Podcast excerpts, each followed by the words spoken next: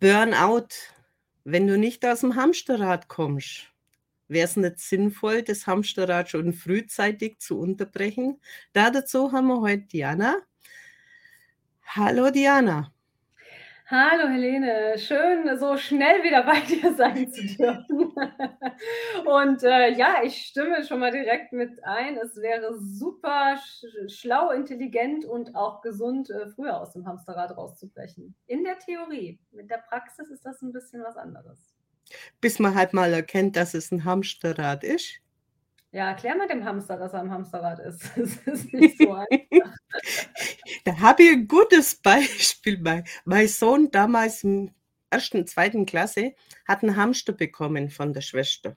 Mhm. Und den ersten Hamster, den sie ausgesucht haben, der hat es wirklich nicht verstanden. Der hat sich in eineinhalb Tagen totgelaufen. Der hat einen Herzinfarkt im. Hamsterrad bekommen. Nein. Ja, der passt ja super zum Thema. Erzähl oh uns deine Story.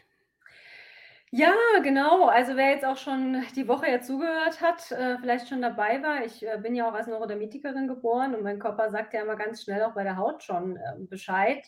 Ähm, und das passiert dann tatsächlich, wenn man auf solche Signale, wenn man schon so was hat an Signalen, tatsächlich nicht hört. Und so ist es mir ergangen. Ich, ähm, habe ich bin einfach 'n Mensch, ich bin schon schon immer sehr, sehr zielstrebig. Ich weiß ja genau, was ich will. Ich weiß, wo ich hin will, was ich machen will und, ähm, habe mich aber in in vielen Punkten natürlich auch erst mal mit dem Umfeld klar werden müssen, weil ich sage mal, als Kind hast du ja teilweise auch nicht die Möglichkeit, so das auszuleben unbedingt, was du möchtest. Du du hast 'n Elternhaus, ähm, die geben vor, wo du lebst. Ähm, und du kannst ja nicht einfach sagen: „So, alles klar, Mama, Papa, ähm, super hier euer Leben, ich will aber nach, weiß ich nicht, Hamburg.“ So, sagen die: „Ja, danke, äh, nein.“ Und, ähm, ich sage mal, auch dieses, äh, Schulsystem und diese ganzen Geschichten, du du kommst ja als Kind erst mal da gar nicht raus. Das heißt, du bist einfach irgendwie auch daran gewöhnt, Dinge zu tun, die dich nicht interessieren, ne? Eben halt wie zum Beispiel die Schule, ne, wo man sagt, es gibt 5 Fächer, die findet man super und es gibt 5 Fächer, die findet man irgendwie und man denkt: „Wozu?“ Ähm, weil man dazu nicht neigt, ne? Also, ich mochte auch Fächer, wo andere gesagt haben: „Um Gottes Willen, geht gar nicht.“ Ich liebe zum Beispiel Geschichte, finde ich total toll, ne? Interessiert mich, finde ich spannend. 'N anderer sagt: „Was interessiert mich, was gestern war?“ Ne? Also, ähm, so unterschiedlich ist das ja einfach und deswegen hat's natürlich auch den Sinn, dass wir dass wir auch da 'n bisschen verschiedene Spektrums bekommen, um einfach zu gucken, was für uns später auch geeignet ist. Aber du kommst halt nicht raus. Das heißt, da fängt es an und dann kommt's halt drauf an, wie du wahrscheinlich auch groß wirst. Ich hatte schon, ähm, äh, ja, ich sage mal so, in in meinem Elternhaus war sehr viel Liebe, sehr, sehr viel Liebe, aber auch schon hm, ich weiß nicht, ob man's Disziplin nennt, aber i ich nenne es jetzt mal Disziplin, ne? Also, es ist äh, war schon klar, dass Dinge durchgezogen werden und es war auch klar, dass es gewisse, äh, Situationen hat es für mich nicht zu geben gehabt. Also, sagen wir mal zum Beispiel sitzen bleiben. Das war etwas, da hat mein Vater gesagt, ähm: „Du musst keine Einzelschülerin sein, aber safe, du musst die Schule durchschaffen.“ Ne? Für ihn war er war schon also, er ist selber, ähm, ein 'n sehr starker Perfektionist. Er erwartet das auch für sich selbst, das muss ich auch dazu sagen, ne? Und das heißt, ich bin auch mit diesem Standing oder mit diesen Einstellungen bin ich auch groß geworden. Jetzt sind meine Eltern auch beides Menschen, die zum Beispiel krank arbeiten gehen. Außer sie sind wirklich, äh, ganz fertig. Also, es geht gar nix mehr, jetzt 40 Grad Fieber oder so, ne? Aber sie sind schon Menschen, die sagen: „Ne, ähm, man wird gebraucht, man, ähm, geht zur Arbeit, man macht das, äh, man geht da jetzt hin.“ Und, ähm, ja, wie das dann so ist, du bist dann irgendwann in so 'ner Phase, wo du immer noch einen oben draufsetzen willst. So. Und das heißt, ich wollte dann auch das war meine Art zu rebellieren. Ich war 'n sehr sagen meine Eltern auch beide bis heute, ich war 'n sehr liebes Kind, ne? Ich habe, ähm, keinen Mist gebaut, ich habe immer alles eben durchgezogen, ich habe gemacht, getan. Ähm, aber meine Rebellion war dann so nach dem Motto: „Ja, das kann ich, äh, noch besser“ oder „Das mache ich jetzt“ oder, ähm, „Das ist jetzt nach meinen Vorstellungen so“, weil ich das irgendwann nach den Konstrukten so nicht mehr haben wollte.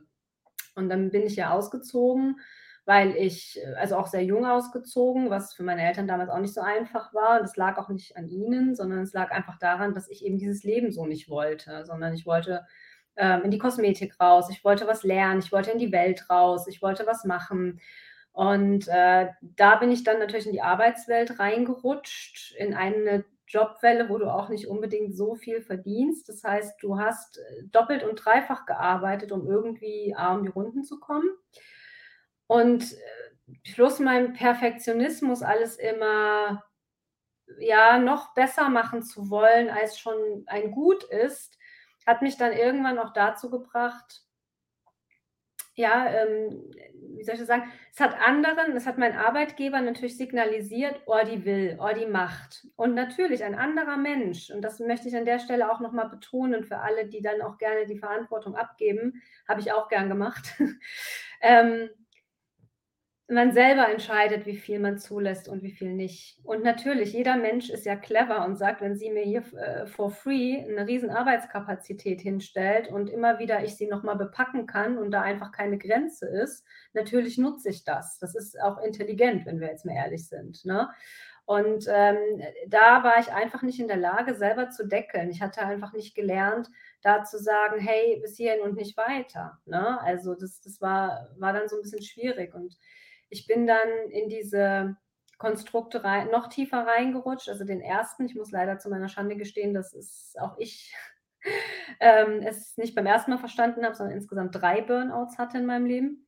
Oh. Und der erste war sehr jung, der war mit 20. Äh, das lag dann an der Komplettsituation. Ich habe sehr, sehr viel gearbeitet, also kaum geschlafen, drei, vier Stunden in der Nacht, sehr viel gearbeitet, musste finanziell schauen, dass das funktioniert, hatte damals einen einen Freund, einen Lebensgefährten, also mit dem ich auch zusammen gewohnt habe und der ähm, hat dann auch auf meine Kosten natürlich mitgelebt und war auch sehr, sehr unnett zu mir. Also war jetzt einfach kein charmanter Mensch in dem Sinne, ne? sondern es war eher so dieses, ja, ist doch selbstverständlich und ähm, es kamen dann so Sprüche wie, ähm, ja, du wärst sowieso hier in diese Wohnung gezogen, ob ich jetzt hier bin oder nicht. Also der hat sich da auch nicht beteiligt oder irgendwas. Ähm, und somit hatte ich eigentlich das ein Leben für zwei auf meinen Schultern sitzen, weil ich irgendwie gucken musste, dass es funktioniert mit einem sehr kleinen Budget.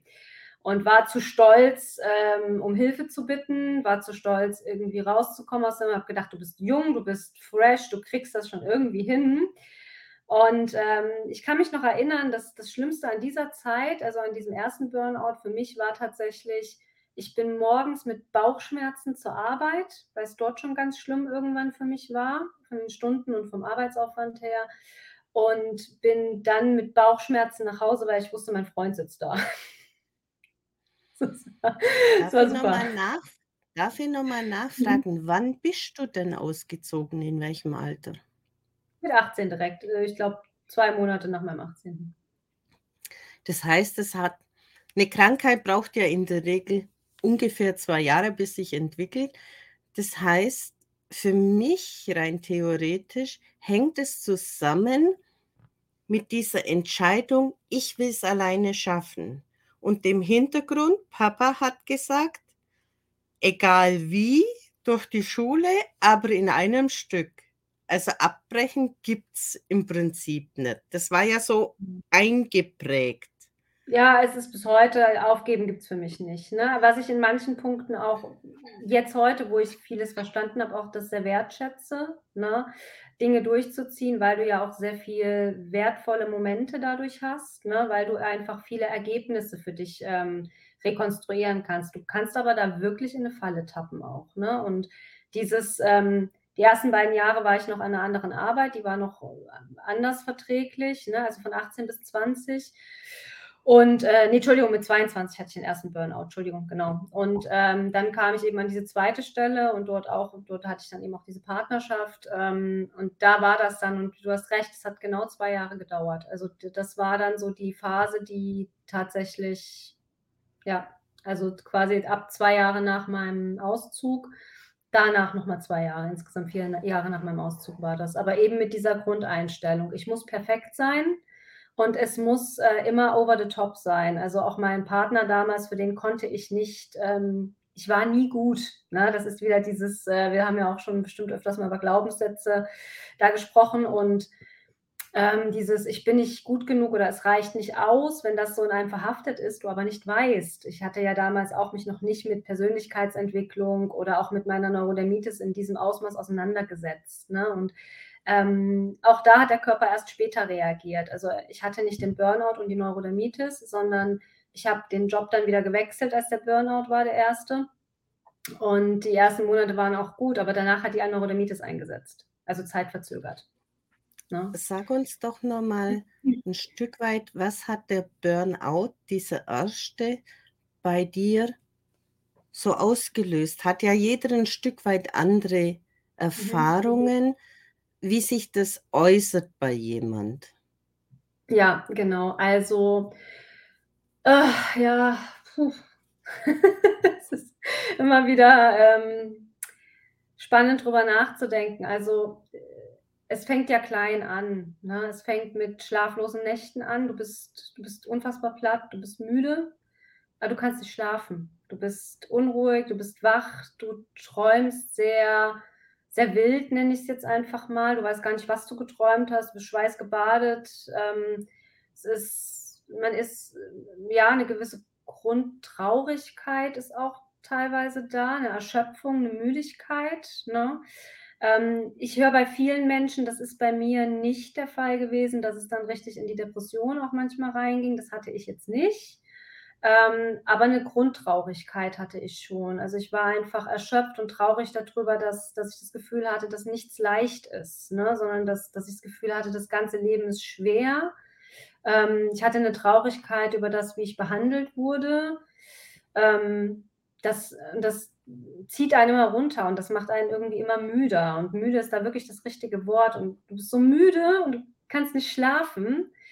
Ähm, dann kam natürlich bei mir auch, ja, hauttechnisch ich hatte zwar da noch keine Schübe in dem Moment, aber ich wurde immer blasser. Ähm, ich hatte auch also, meine Eltern sind tatsächlich, als ich zu Besuch da war, sind sie extrem erschrocken, weil ich wirklich, wirklich ich glaube, es gibt noch irgendwo 'n Foto, aber ich weiß gar nicht wo wirklich aussah wie der Tod in Person. Also, ich hatte wirklich Augenringe bis nach hier unten, pechschwarz. Ich war hatte noch nicht einmal mehr eine Gesichtskontur.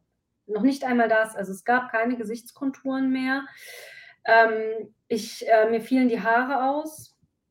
Was ist noch passiert? Ja, dann die Panikattacken, das war so das Schlimmste. Das hatte ich in in allen 3 Burnouts. Das war dann am allerschlimmsten beim letzten tatsächlich. Also, das, ähm, ist auch was, wo ich immer sage: „Leute, das wünscht sich keiner, weil du auch das empfindet jeder anders, aber bei mir war die Panikattacke einfach so strukturiert, dass mein Kopf immer sehr klar war und wusste, es ist eine Panikattacke, aber dein ganzer Körper hat gesagt: „Das war's, du erstickst, du wirst den Tag nicht überleben.“ Und das hatte ich, äh, sehr, sehr häufig, ne? Das hatte ich sehr, sehr häufig. Beim letzten Burnout tatsächlich nicht mehr zählbar, 10, 20 Mal am Tag. Also, m halbe Stunde Pause vielleicht mal dazwischen und dann ging's wieder los, ne? Also, auch über die ganze Nacht. Ich habe, äh, sogar einmal oder zweimal dann nachts bei 'ner Seelsorge angerufen, weil ich, ähm, gedacht habe, wenn ich rede, wird's vielleicht in dem Moment besser, konnte aber oder wollte können wollte in dem Moment niemanden privat anrufen, ne, und habe dann gedacht: „Okay, du musst jetzt aber irgendwas machen.“ Es wurde einfach nicht besser, ne? Ich bin, äh, 1.000 Runden um den Block gelaufen, es wurde nicht besser. Ich bin irgendwie habe ich, ähm, äh, auf der Toilette gesessen, es wurde nicht besser. Ich habe 20 Mal was getrunken, es wurde nicht besser, ne? Also, bis ich mal rausgefunden habe, wie ich diese Panikattacken, ähm, steuern kann also, was heißt steuern, irgendwie damit umgehen kann. Auch da gibt's ja für jeden 'nen anderes Rezept, ne? Mich hat zum Beispiel Meditieren dann noch mehr reingerissen. Also, Meditieren hat mir nicht geholfen in dem Moment. Ähm, mir hat zum Beispiel sehr geholfen Fokus, ne? 'N Fokus zu haben. Ich habe dann ich kann nicht nähen, nicht besonders. Ich habe angefangen, Taschentücher zu besticken, weil das super ist. Du hast dann eben mit Nadel und Faden und bist so konzentriert und dann habe ich, äh, Taschentücher angefangen, mit Initialen zu besticken. Und das hat zum Beispiel nachts um 3 egal, das hat mich so beruhigt und dann konnte ich tatsächlich mal wenigstens für 1, 2 Stunden schlafen. Also, so so was, ähm, ich würde sagen, die Panikattacken waren das, was mich körperlich am meisten betroffen hat bei dieser ganzen Geschichte. Sie ist aber auch immer das letzte Warnsignal. Also, vorher bin ich blass, fallen die Haare aus, neurodermitische Schübe, ähm ja, diese Dauermüdigkeit, ähm, Traurigkeit, weil ich ein fröhlicher Mensch bin, ne, auch immer sehr, sehr positiv und optimistisch und dann zu merken, dass auf einmal ganz viele müde Gedanken und traurige Gedanken meinen Alltag bestimmen, da weiß ich dann eigentlich schon, dass das kein dass das nicht gut ist. Magenschmerzen hatte ich auch ganz viel, ne, ganz viel Magenschmerzen. Ich hatte auch, ähm äh, lange dann Verdauungsprobleme, ne? Also, Tatsache sogar 6 Monate lang am Stück Verdauungsprobleme. Ähm, da haben auch keine Medikamente geholfen. Also, das der Körper sagt's einem dann schon. Sind dann durch diesen Schlafmangel auch vermehrt Fehler in der Arbeit aufgetreten und dadurch natürlich wieder Folgen vom Chef?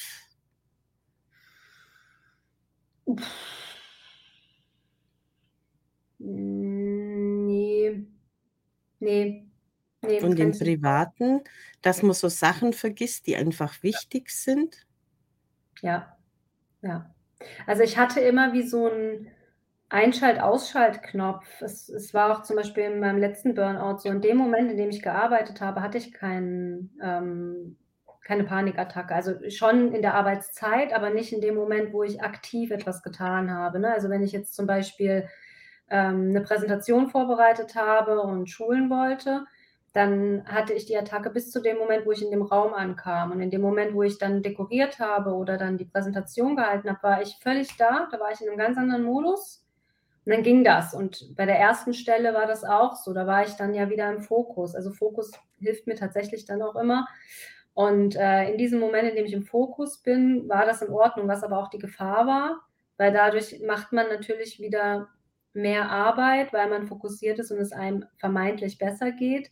Dadurch aber im Nachgang alles natürlich extremer wieder hochkommt, ne? Also, ähm, das das passiert dann schon. Und ich hatte das tatsächlich, äh, was du grade angesprochen hast, sehr extrem im im Privaten, dass ich, äh, Dinge habe liegen lassen, so so so schusselig wurde. So, ne? Ähm, irgendwie so der Klassiker, du machst die Kühlschranktür auf und weißt gar nicht warum, so, ne? Also, das ist dann irgendwie ganz viel passiert. Äh, auch andere Sachen sind passiert. Ich ich habe dann teilweise private Sachen nicht mehr untergekriegt, ne? Also, ich ich war ja eh so viel am Arbeiten, dass ich ja, ich ich konnte mich dann auch mit vielen nicht mehr treffen oder ne? Also, es ist äh, mein Zeitmangel hat sich in in ganz viele Varianten nachher irgendwie reingebunden und mich zu verabreden, hat mich schon wieder unter Druck gesetzt, ne? Dann habe ich schon wieder gedacht: „Ne, und wenn ich ja arbeiten muss und wenn ich was machen muss.“ Ähm, also, selbst, äh, private Treffen waren waren 'ne Herausforderung und auch die habe ich dann manchmal fast schon verschusselt, ne, weil einfach 'n privater Termin dann so rar war, dass dass ich dann gesagt habe: „Oh nein, äh, jetzt wollte ich ja da noch hin.“ Und dann war ich auch da und ich war auch pünktlich, aber ich hätte ihn immer fast vergessen, ne? Ich musste mir alles anfangen aufzuschreiben. Also, das war schon ja.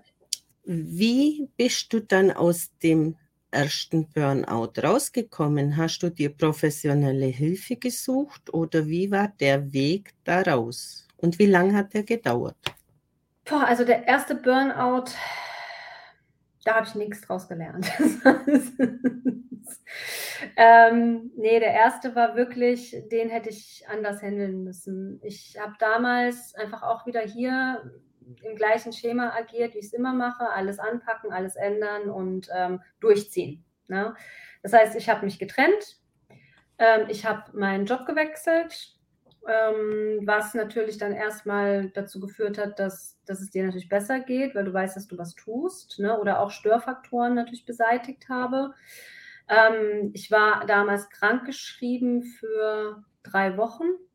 Ja, für 3 Wochen, dann sollte der neue Job losgehen. Also, ich bin muss dazu sagen, ich bin äh, ich hatte schon gekündigt gehabt, ähm, weil ich eben gemerkt habe, dass es mir nicht gut ging. Ich wusste ja gar nicht, dass es 'n Burnout ist. Ich wusste ja nur, es geht mir nicht gut und, ähm, sollte für 'ne Woche genau, ich hatte noch 'ne Woche Urlaub und da wollte ich zu meinen Eltern und da bin ich in der Dusche zusammengebrochen. Also, meine Mutter hat mich dann aus der Dusche gezogen. Und, ähm, da hat sie dann tatsächlich den Riegel vorgeschoben und hat gesagt: „Ne, auf gar keinen Fall.“ Also, beide, ne? Beide Eltern haben den Riegel in dem Moment vorgeschoben und haben gesagt: „Auf gar keinen Fall, du gehst nicht zurück zur Arbeit.“ Ich wollte wieder arbeiten gehen. Und ähm, dann ähm, wurde ich krankgeschrieben und die haben mich damals angezeigt, dass ich simulieren würde, ich wäre krank, ähm, sodass ich zum medizinischen Dienst musste damals. Und äh, das hat dann dazu geführt, dass der medizinische Dienst gesagt hat, sie hat einen Burnout und sie geht auf gar keinen Fall in diese Arbeit zurück. Okay. Also es war dann ähm, ja für, den, für die damalige Geschichte so besser. Ähm, ich bin dann, genau, für drei Wochen im Prinzip war ich dann raus ne, bis der nächste Job angefangen hat. Und in dieser Zeit habe ich eigentlich nur geschlafen, wenn ich ehrlich bin. Ich konnte gar nichts anderes. Ich habe einmal versucht, einen Kaffee trinken zu gehen mit Freunden. Das, ich habe das eine Stunde ausgehalten, dann war ich so fertig. Es ähm, ging nicht. Ich habe viel geschlafen und mich in der Zeit so ein bisschen regeneriert. Und dann kam ja der, der neue Job und dann hatte ich irgendwie Motivation, ähm, das alles anders zu machen. Und das, das hat mir dann damals geholfen, mich irgendwie wieder zu, zu finden. Ich muss aber wirklich sagen, ich war 22. Ne? Du hast trotzdem ein anderes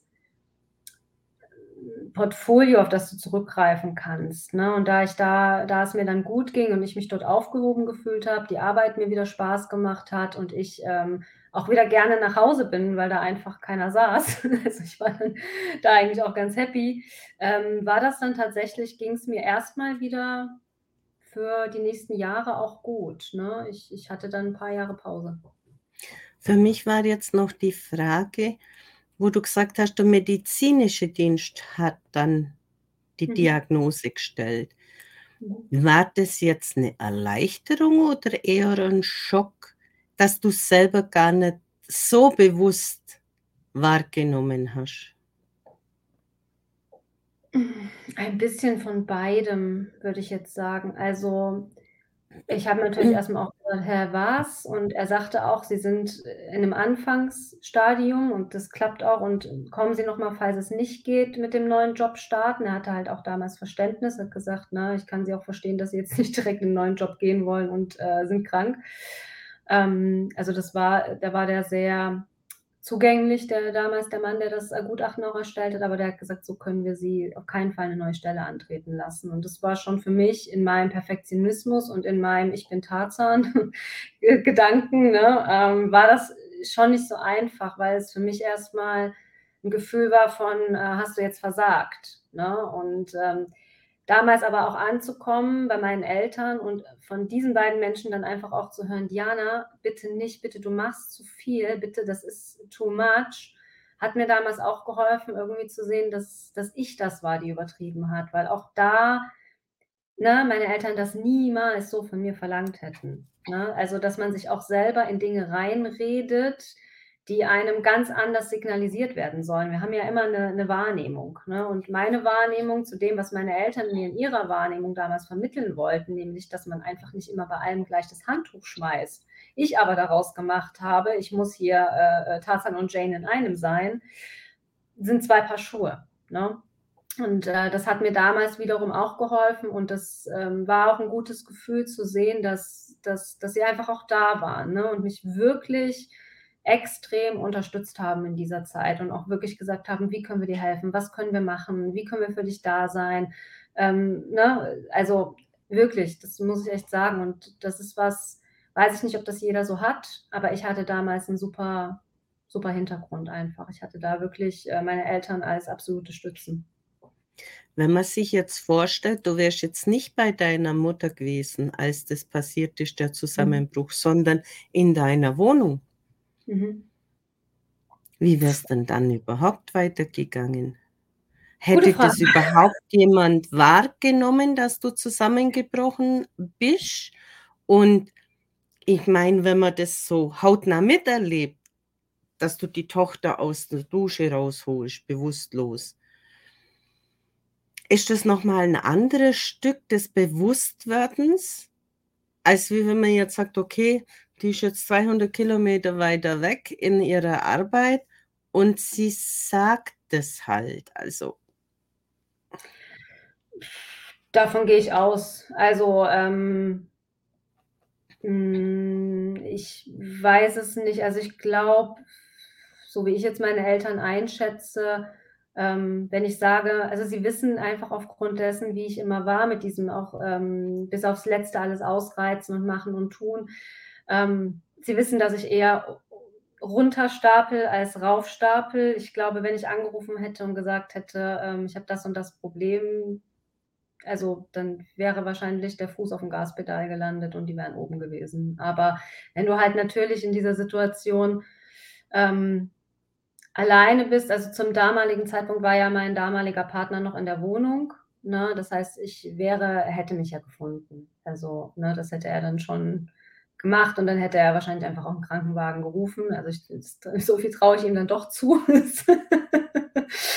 ähm, aber ja, also ich weiß auch nicht, wie es geworden wäre, weil dadurch, dass natürlich meine Mama Krankenschwester ist, sie hat relativ schnell reagiert, sie hat gut reagiert. Ähm, ich hab, bin dann noch nicht mal mit einem blauen Fleck raus, also ich habe ähm, noch laut gerufen, ich weiß das noch, weil ich gemerkt habe, mich dreht es ab und bin auch noch in die Hocke und da bin ich kurz abgetriftet und so hat sie mich ja gefunden, das heißt, es ist ja nichts passiert. Ne? Ähm, aber ich denke, das wäre ähnlich gewesen, wenn ich jetzt zu Hause gewesen wäre. Und ähm, ich wäre halt im Zweifelsfall, hätte ich halt dann in dieser Dusche etwas länger gelegen. Aber.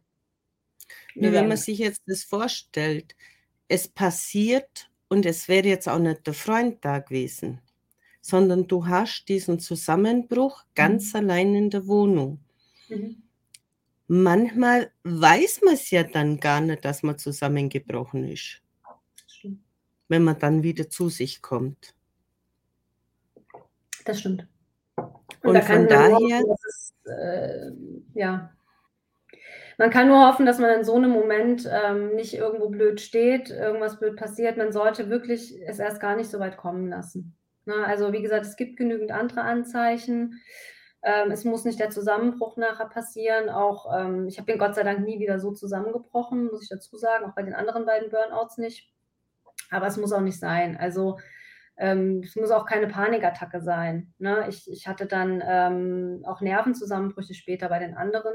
Also da waren es dann Nervenzusammenbrüche und keine Kreislaufzusammenbrüche, später bei den äh, anderen Burnouts. Dann gehen wir doch einfach mal gleich in den zweiten rein. Wie hat sich mhm. der zugetragen? Wie, wie kam dieser Auslöser? Ja, ich hatte halt aus dem ersten Burnout nichts gelernt. Halt das, ähm, ich habe dann, ja, ich, ich habe dann damals, als der zweite war, ähm, eine andere Variante der Arbeit gewählt gehabt und ähm, war da auch sehr, bin sehr schnell befördert worden und hatte auch, auch da wieder sehr viel Spaß schon auch an der Arbeit. Hm, bin dann aber irgendwann auch in so ein Rennen reingekommen. Es gab neue Positionen, die es vorher nicht gab. Das heißt, wir mussten die sehr viel definieren. Es wurde ein Aufgabenbereich draus, der nie so besprochen wurde. Ähm, und es äh, war eine Kollegin und ich, wir waren zu zweit damals, äh, die diese Position begleitet haben. Und es ging uns beiden tatsächlich gleich. Also wir sind beide dann ähm, in, in diesen Punkt reingekommen. Sie hatte aber ganz andere Symptome als ich tatsächlich. Ähm, aber eben, es war, wir waren einfach dann drüber und ähm, auch da habe ich es dann wieder gemerkt, ich war dann sehr gereizt, sehr genervt. Es, es, stellt sich dann schnell auf die Stimmung ein. Ich hatte wieder Haarverlust, ne? also ich merke es auch dann schnell an den Haaren. Ähm, die Neurodermitis wurde wieder stärker, die wurde wieder schlimmer ähm, zu dem Zeitpunkt. Panikattacken fingen gerade an und dann habe ich als die Panikattacken aber anfingen so ein bisschen zu kommen, habe ich den Riegel vorgeschoben und habe gesagt, nein, das ähm, mhm. bringt nichts.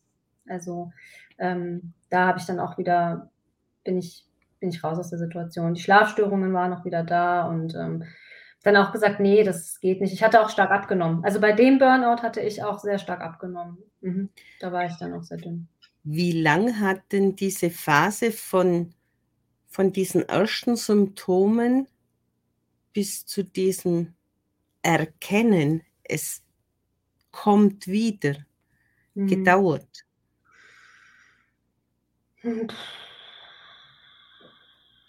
Oh, schon eine Weile. Also, oh, ich will mich jetzt nicht festnageln lassen, aber sechs bis neun Monate.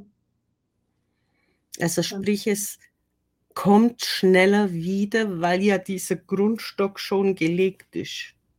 Ja, also ähm, ich weiß halt selber manchmal nicht, ob ich nicht schon ähm, in einen Punkt reingekommen bin, wo ich schon alle Signale ignoriert hatte, ab da an, wo es anfing, lauter zu werden. Also ähm, da einfach manchmal dann zu sagen, ja, ach, ich war schon mal irgendwie 'n bisschen platt oder müde und ne, und dann, ähm ja, aber da geht noch was, ne? Es ist ja immer so dieses: „Es geht noch was, ich schaffe das schon. Das Projekt nehme ich jetzt noch mit. Ah, cool, ich mache noch weiter. Ähm, ja, ach, na ja, die 3 Monate, das sind jetzt die 3 Monate, die sind immer hart, ne? Und ich ruhe mich dann im Sommer aus, ne? Und dann im Sommer: „Ah ja, aber jetzt sind die und die Projekte, aber, oh, die sind schon wichtig, ne? Und das müsstest du jetzt schon noch mitmachen.“ Und deswegen kann ich's manchmal gar nicht so sagen. Ich weiß immer nur ab da an, wenn der Körper so rebelliert hat, dass ich halt echt auch körperliche Probleme hatte, wie halt zum Beispiel die Verdauungsstörungen, die hatte ich damals im 2. Burnout, ne? Da hatte ich echt 6 Monate lang war ich ich möchte es jetzt hier nicht so prägnant mit abgeben, aber ich war halt 6 Mal am Tag auf Toilette, so, ne? Und, ähm, das lag halt wirklich dann daran, dass mein Magen einfach nichts mehr behalten hat, weswegen ich halt auch so abgenommen habe, weil ich habe definitiv mit Essen keine Probleme, ne? Also, ich esse und, äh, ich esse auch normal und ich esse auch gesund und ausgewogen. Ähm, und ich esse auch Süßes. Also, ich habe jetzt mit mit, äh, diesen ganzen Sachen überhaupt gar kein Thema. Aber in dem Moment konnte ich mein Gewicht nicht mehr halten, ne? Und das lief dann damals über 6 Monate und da habe ich schon gemerkt: „Ah, mal 'ne Woche kann ja so was passieren“, ne? Also, jeder hat ja mal 'n Magen-Darm-Infekt oder keine Ahnung was, aber 6 Monate ist halt dann doch nicht so regulär. Ähm, und dann kamen irgendwann diese leichten Panikattacken und das war dann das, wo ich gesagt habe: „Okay, jetzt ist hier Ende Gelände“, ne? Ähm, Panikattacken brauche ich nicht noch mal, ne? Und, ähm, ja, und das war dann so der Punkt, da zu sagen: „Ne, das funktioniert nicht.“ Ich meine, du hast ja grad erzählt, diese dein Projekt und dein Projekt und du bist schnell befördert worden. Es ist ja schon auch was fürs Ego, wenn man gebraucht wird. Aber natürlich! Was meinst du, warum wir alle in den Burnouts landen? Warum der Hamster sich totgelaufen hat? Äh, das ist natürlich äh, der wollte Kilometer machen, ne? Und du willst auch Kilometer machen in dem Moment, ne? Also, ähm, es ist ja auch 'ne Bestätigung und das ist auch wirklich hier noch mal ganz klar zu sagen, es liegt an einem selbst. Es es geht einfach darum ähm, ich hatte Liebeskummer, ne? Ähm, meine meine Beziehung damals war nicht gut gelaufen und, ähm, die 2. danach auch nicht. Ähm, die war nicht mehr so dramatisch, aber die war halt auch nicht gut.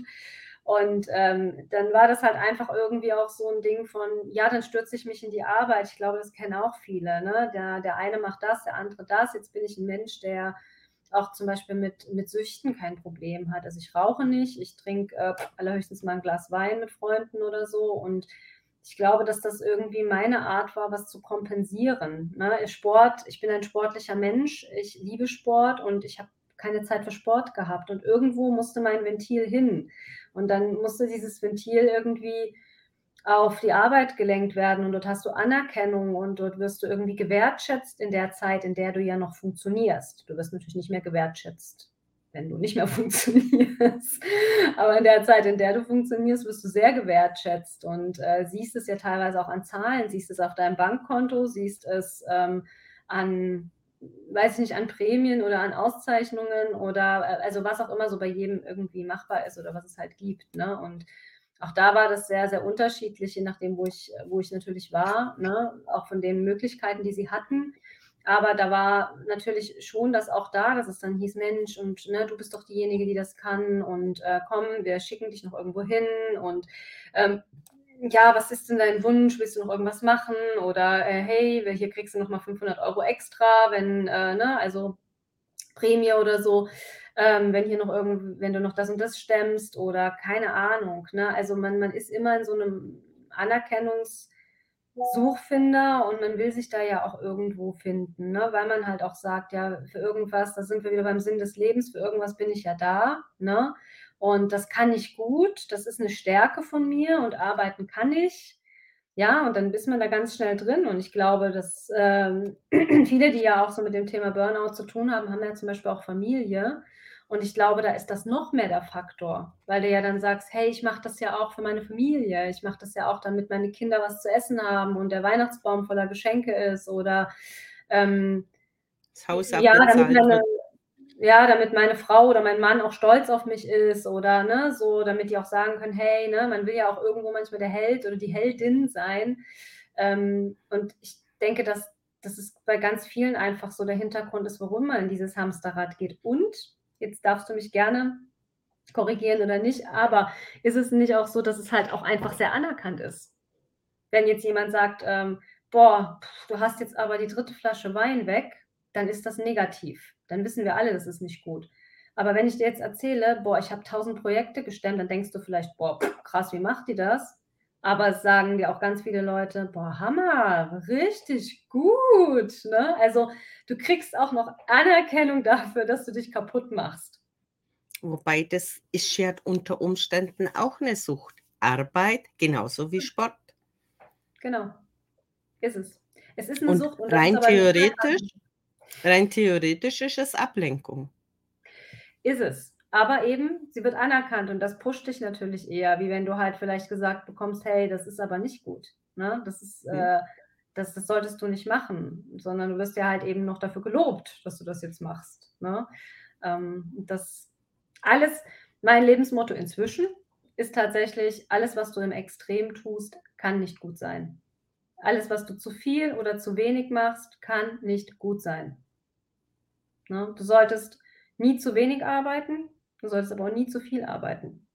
Ne? Du solltest nicht zu traurig sein, du solltest aber auch Dinge ernst nehmen können. Ne? Also nur lachen und hahaha ist auch nicht gut. Also ich glaube, das ist ähm, egal was und Sport ist super, ist super gesund. Arbeiten, es äh, gibt dir Menschen um dich herum, gibt dir eine Bestimmung, gibt dir ähm, deine finanzielle Möglichkeit, dir andere Dinge zu, ne, leisten zu können. Arbeit ist was Gutes, aber in einem Maß.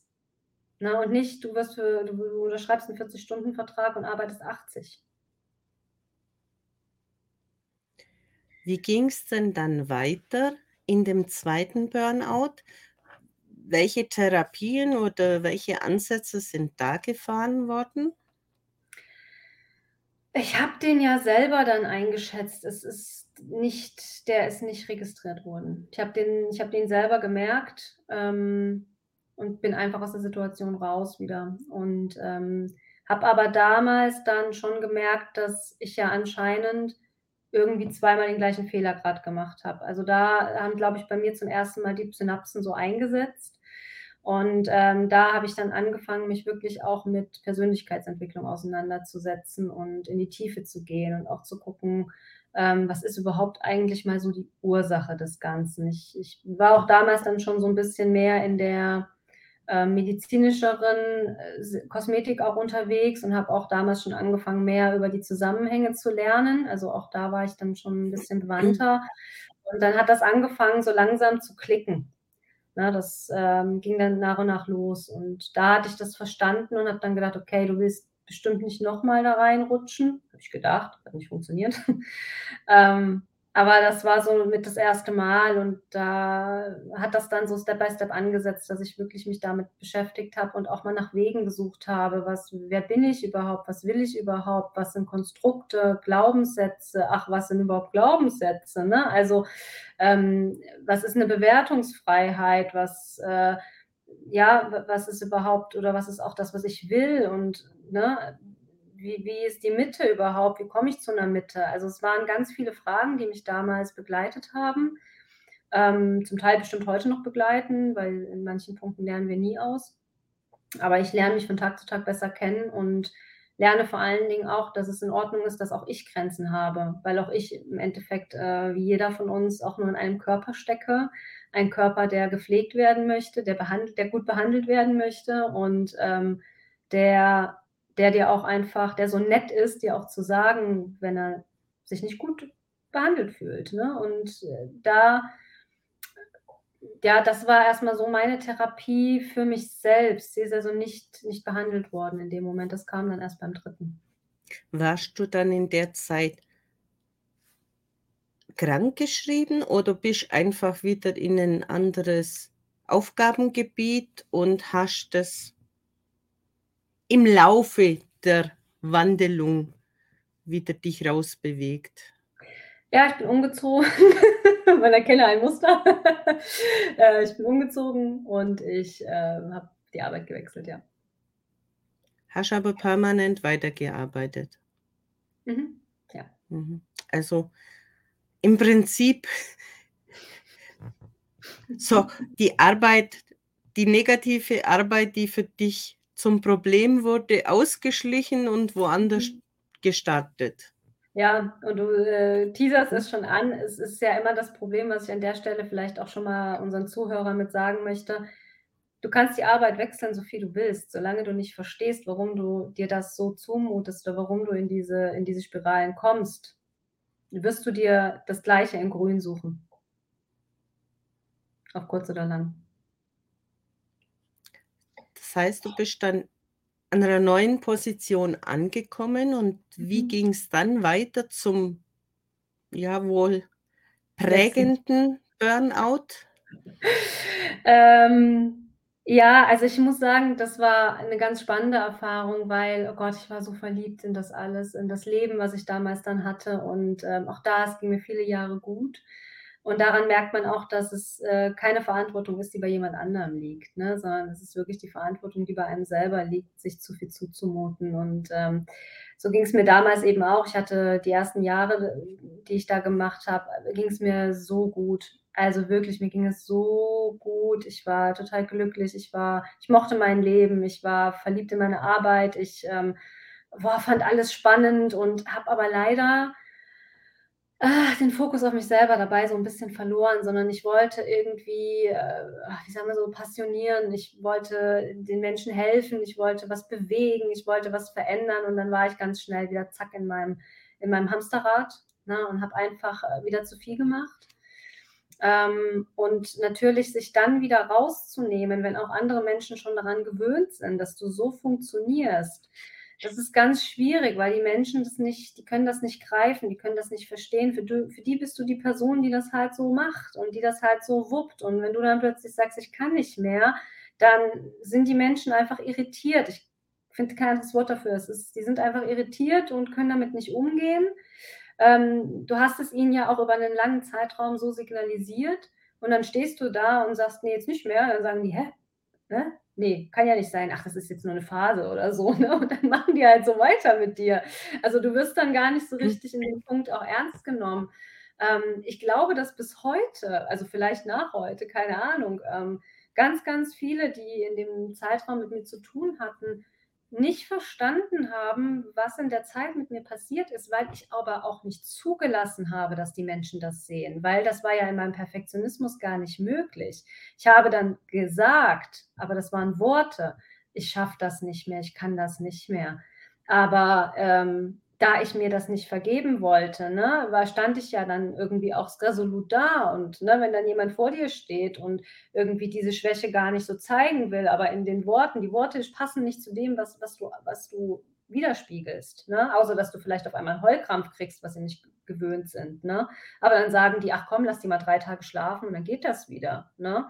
Ähm, das das ist ja das, was man dann oft man will da kommunizieren, man hat diesen Mut, aber man steht selbst noch nicht dazu, weil man sich selber nicht, äh, erke also, nicht nicht akzeptiert damit, dass man versagt hat, also, dass man in dem Moment auch Mensch ist und auch irgendwie an seine Grenzen gekommen ist und sogar wirklich lange über diese Grenzen hinweg gearbeitet hat. Und, ähm, ich bin dadurch natürlich dann auch immer wieder in so 'n Struggle gekommen, weil ich erst mal versucht habe, das irgendwie so zu zu lösen und zu regeln, aber das ging nicht mehr und da kam ich dann auch nicht mehr so leicht raus. Es war dann echt 'n bisschen schwierig, ähm, sodass ich dann auch gesagt habe: „So, ne, Diana, das Ende Gelände. Du musst dir jetzt hier was einfallen lassen, ähm, und über diese Selbst reine Selbsthilfe geht das nicht. Du musst dir zwar selber helfen, aber du brauchst Hilfe zur Selbsthilfe.“ Und da bin ich dann in 'ne Therapie.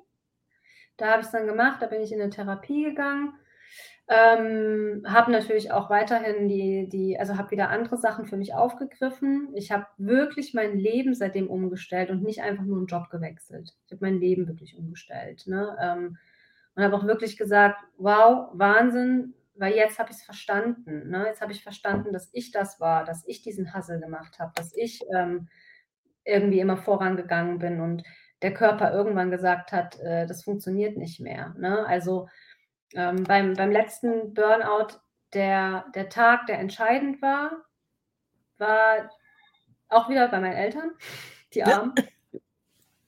Aber ich glaube, das ist ich die sind einfach so 'n Fels in der Brandung, alle beide, ähm, dass ich, glaube ich, in dem Moment oft runterkomme, wenn ich dann dort bin, ne? Und das ist, ähm Ich bin dann im Prinzip auch bei denen gewesen und, äh, sollte, glaube ich, am nächsten oder übernächsten Tag irgendwo hinfahren. Ich weiß gar nicht mehr. Ich hatte die auf auf der Zwischenstation und, ähm, habe da übernachtet und hatte schon diese Panikattacken, ne? Also, das war schon da ganz extrem akut, ne, und und war auch schon teilweise, ähm, in Behandlung und so, aber war trotzdem auch noch am Arbeiten. Und, ähm, sollte auf jeden Fall irgendwo hinfahren und, ähm, war auch relativ durch an dem Tag und ich weiß noch, es war Winter und dann setzte 'ne Panikattacke von jetzt auf gleich ein, aber das war die schlimmste Panikattacke, die ich in meinem Leben jemals hatte und ich hoffe auch nie wieder haben werde, weil und das ist ganz ekliges Gefühl, ich keine Kontrolle mehr über den Körper hatte. Also, damit meine ich, ich, ähm, hatte diese Panik, also, ich habe immer wieder so geatmet, ich, äh, dachte, ich ersticke und was neu war, war, dass mein ganzer Körper angefangen hat zu zittern. Also, wirklich ganz schlimm angefangen hat zu zittern und ich gedacht habe: „Was ist denn jetzt los“, ne? Und, ähm, meine Eltern dann um mich rumgeschlawenzelt sind und: „Oh Gott, und was machen wir jetzt?“ und keine Ahnung und wirklich versucht haben, mich zu beruhigen. Ähm, ich glaube, der Anfall ging 'ne 1/2 Stunde und mein Kopf hat die ganze Zeit funktioniert, ne? Also, da braucht man nicht meinen, ähm, dass man da irgendwie nicht nicht nicht mehr irgendwie ganz da ist oder so. Der der war da. Der hat die ganze Zeit gesagt: „Das ist 'ne Attacke, das ist 'ne Panikattacke. Guck mal, du die Luft kommt in deiner Lunge an. Guck mal, die Luft geht aus deiner Lunge wieder raus“, ne? Aber ich hatte 0 Kontrolle mehr. Ich habe wirklich gezittert, gezittert, gezittert. Die ich konnte nicht aufhören mit dieser Stoßatmung und es hat, ich glaube, wirklich 'ne 1/2 Stunde gedauert und es hat wirklich boah, viel Zureden, viel ähm, ich habe auf'm Balkon gestanden und habe versucht, irgendwie Luft zu holen. Meine Mutter hat mich mit 1.000 Decken überschüttet damals, weil das irgendwie total kalt war und ich war frisch geduscht und stand draußen im Bademantel. Ich gedacht habe: „Ich kriege hier besser Luft.“ Und, ähm, also, es war es war ganz verrückt. Mein Vater kam und hat mich die ganze Zeit dann im Arm gehalten. Meine Mutter kam immer wieder mit Decken und dann standen wir eigentlich zu dritt da und die haben irgendwie versucht, mich zu beruhigen und dann habe ich gedacht: „Mädel, du bist, ich weiß nicht mehr, 32, 33, ähm, zu dem Zeitpunkt, das ist jetzt nicht dein Ernst hier“, ne? Also, äh, wirklich unfassbar. Und, ähm, das war das war das Ende, wo ich dann gesagt habe: „So, und das passiert mir jetzt definitiv nicht noch mal und du machst jetzt alles, was dafür nötig ist. Und wenn du, äh, in den tiefsten Tiefen deiner Seele graben musst, wenn du weinen musst, wenn du, äh, zugeben musst bei sonst wem, dass du einfach auch Schwäche hast, du fängst jetzt an, darüber nachzudenken, was das eigentlich mit dir ist. Wie willst du denn anderen Menschen in irgendwas helfen, wenn du selber nicht in deiner Mitte bist? Das funktioniert überhaupt nicht.“ Und, ähm, äh, über die Zeit bin ich im Nachgang auch extrem dankbar, weil das hat mir wirklich gezeigt, wo man hin muss, was es benötigt und dass an der Oberfläche kratzen nichts bringt. Einfach nur 'n bisschen zu gucken und mal was anzureißen oder, ähm, das das wird nicht funktionieren. Und bevor man nicht in der Tiefe und in sich drin diese Problematik erkennt, warum man solche Dinge sich selber zumutet oder antut, wird man sich wieder die nächste Situation so suchen, die genau so ist. Ja auch das, was ich sage diese wo ist wirklich der Ursprung von irgendetwas? Und nicht bloß das Naheliegende, egal bei welcher Erkrankung oder bei welchen Symptomen, weil's ja sehr oft immer wieder kommt. Und wenn ich halt nur das Letzte in Betracht ziehe, dann ist aber diese Ursache ja nicht aufgelöst. Mhm. Genau. Genau.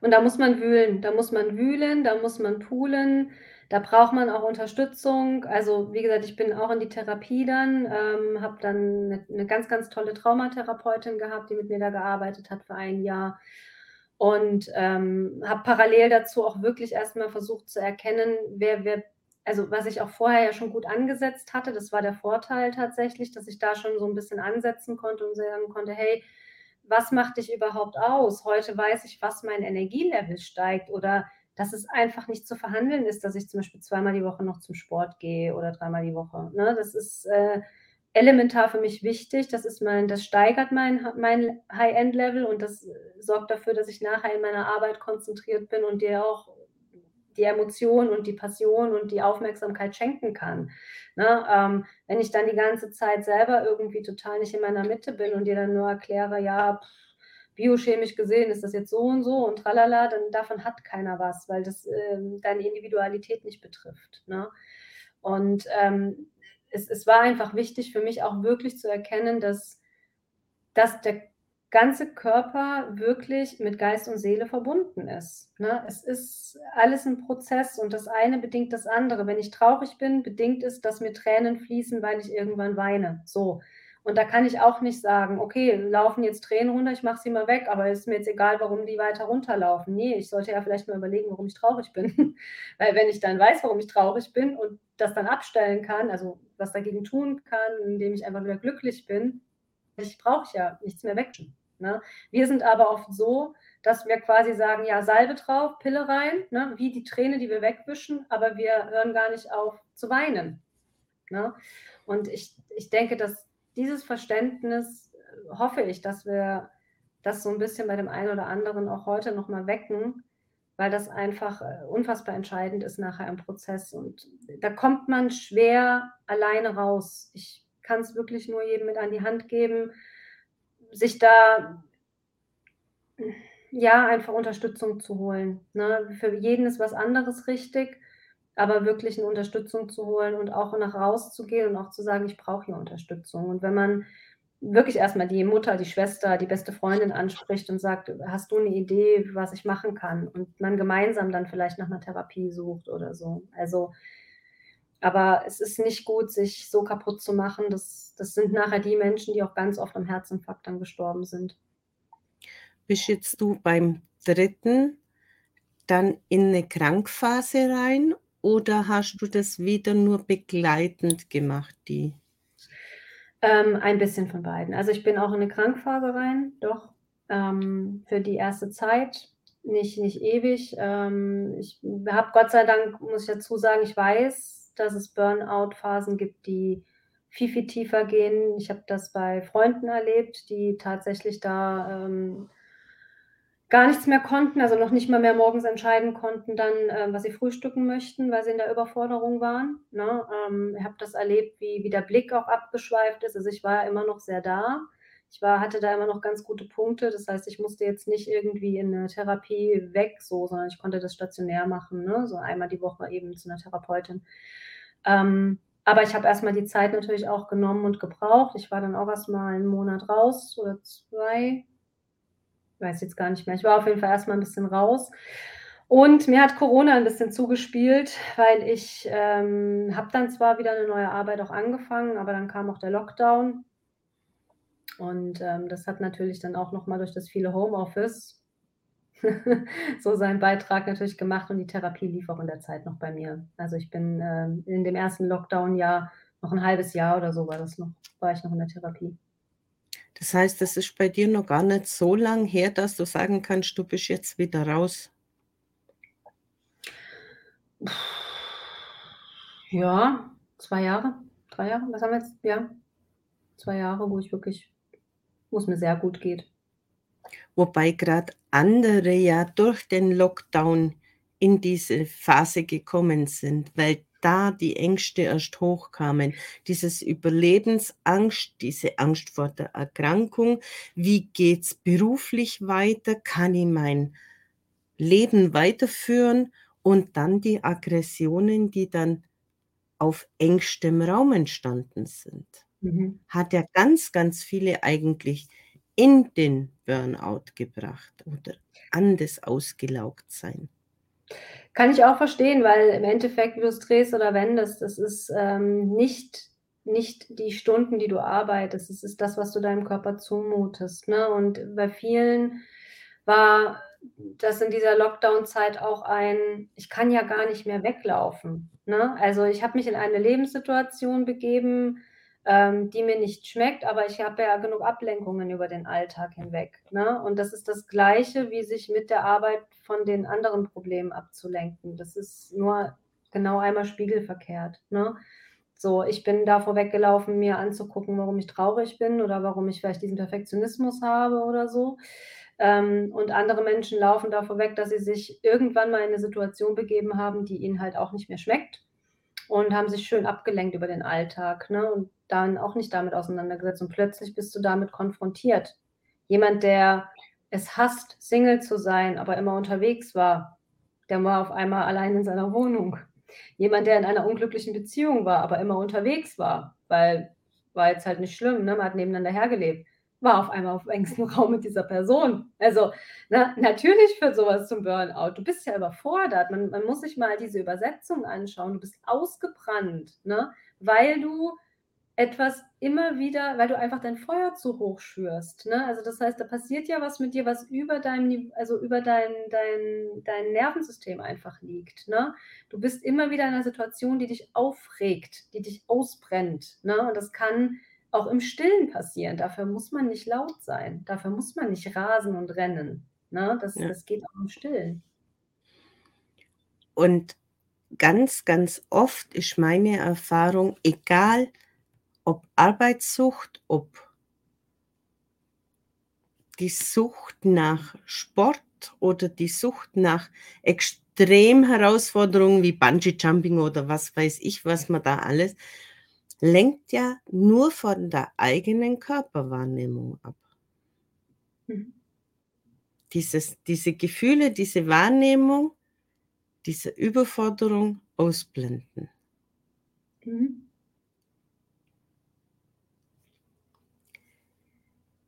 Wobei du für mich jetzt ein Burnout geschildert hast, der schon ja, bei sehr perfektionistischen Menschen angesagt ist, bei leistungsorientierten Menschen. Aber es gibt ja, ich würde sagen, 'n größeren Teil an Menschen, die 'n sehr geringen Selbstwert haben und durch Mobbing oder durch härtere Worte oder was auch immer eigentlich in der Hierarchie unten sind und sich da nicht wohlfühlen. Ich würde sagen, das ist der größere Teil an Menschen, die da in sich gehen und die Energie gegen sich wieder selber schießen. Ah, ich weiß nicht, ich denke, dass sich das, ähm, aufsplittet ins Fifty-Fifty, wäre jetzt so meine Einschätzung, weil ich glaube, dass die Menschen, die einfach immer in diesem Perfektionismus und Hustle sind das sind so viel mehr Menschen, als wir meinen, aber die machen das ganz oft wie ich mit den ersten beiden Geschichten still. Ne? Die reden nicht drüber.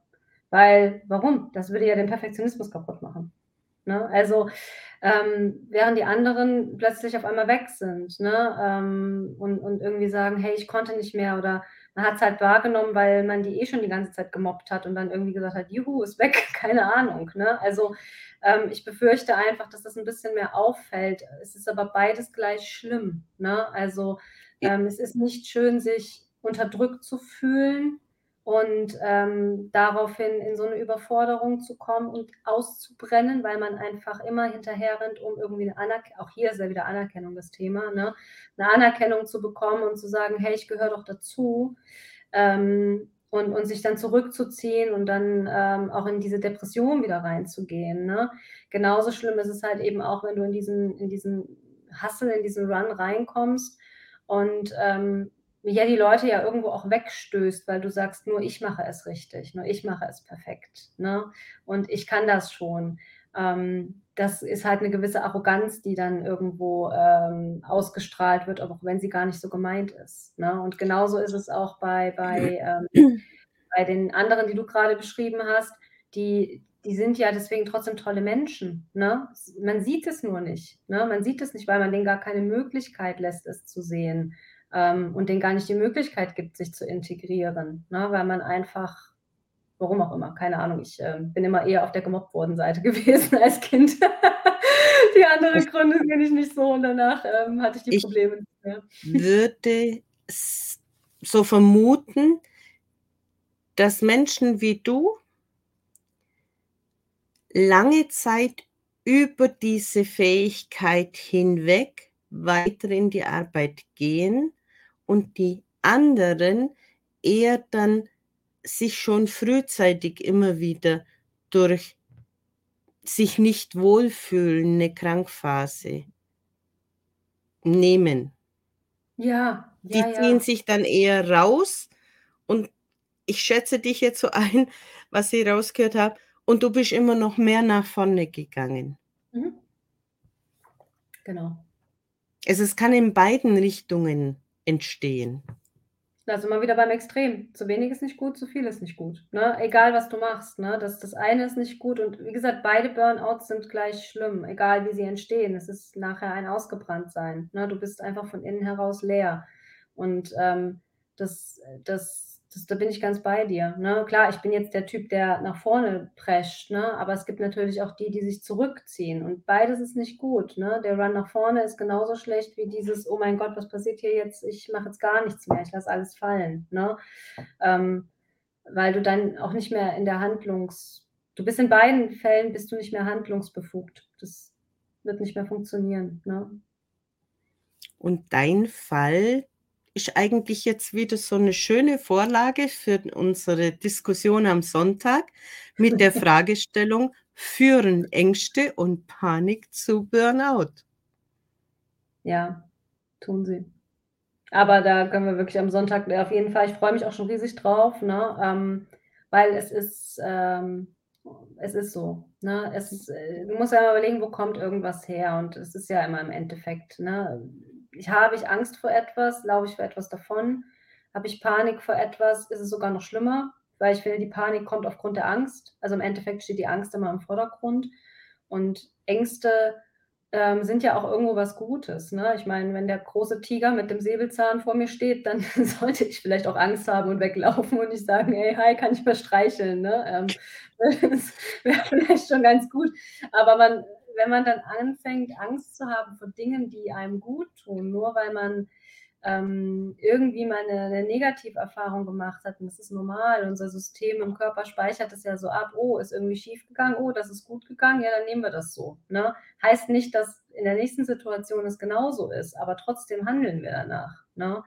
Und, ähm, Ängste sorgen halt ganz oft dafür, dass wir Entscheidungen aus'm Verstand treffen, wo der Bauch „Nein“ sagt und das wäre dann auch mein mein, äh, Schlusssatz quasi. Ähm ich habe die Erfahrung gemacht, wenn ich Entscheidungen aus'm Kopf nur aus'm Kopf getroffen habe und die total logisch waren und ich wirklich auf meiner To-do äh, auf meiner, wie sagt man, Pro-Kontra-Liste, ne, ähm, sagen wir mal 10 Argumente pro hatte und 2 davon waren aber beim Bauch.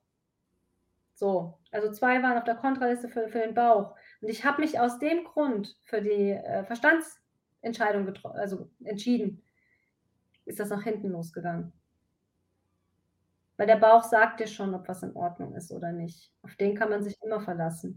Und, äh, diese Logikgeschichten sind nicht immer hilfreich und die sind ganz besonders nicht hilfreich, weil dein Verstand, grade in 'nem Burnout, der läuft so auf Hochtouren und der redet dir schön ein, dass das alles in Ordnung ist. Ja, es ist ein spannendes Feld mit ganz, ganz vielen Facetten. Und da diskutieren wir dann mit mehreren am Sonntag um 19:30 im Burnout-Spezial. Diana, ich freue mich, dass du auch wieder mit dabei bist. Ja, ich danke dir. Ich freue mich auch total. Es wird mega spannend und ich bin auf alle, ähm, Teilnehmer, die dann dabei sind, auch richtig, richtig gespannt und freue mich mega auf diesen, ähm, wertvollen Austausch und dass du mich da auch gefragt hast, ob ich wieder mit dabei bin. Und sehr, sehr gern dürft ihr schon Fragen an uns richten, die wir dann auch mit reinnehmen oder in 'ner anderen Burnout-Spezial, weil's uns wichtig ist, Menschen hier vorzeitig aufzufangen, abzufangen, abzufedern, bevor's in dem ganz tiefen Loch endet. Diana, danke für deine Story des Hamsterrades. Gerne, gerne. Und dann können wir eigentlich nur noch sagen: Tschüss, bis zum Sonntag. Genau, bis Sonntag.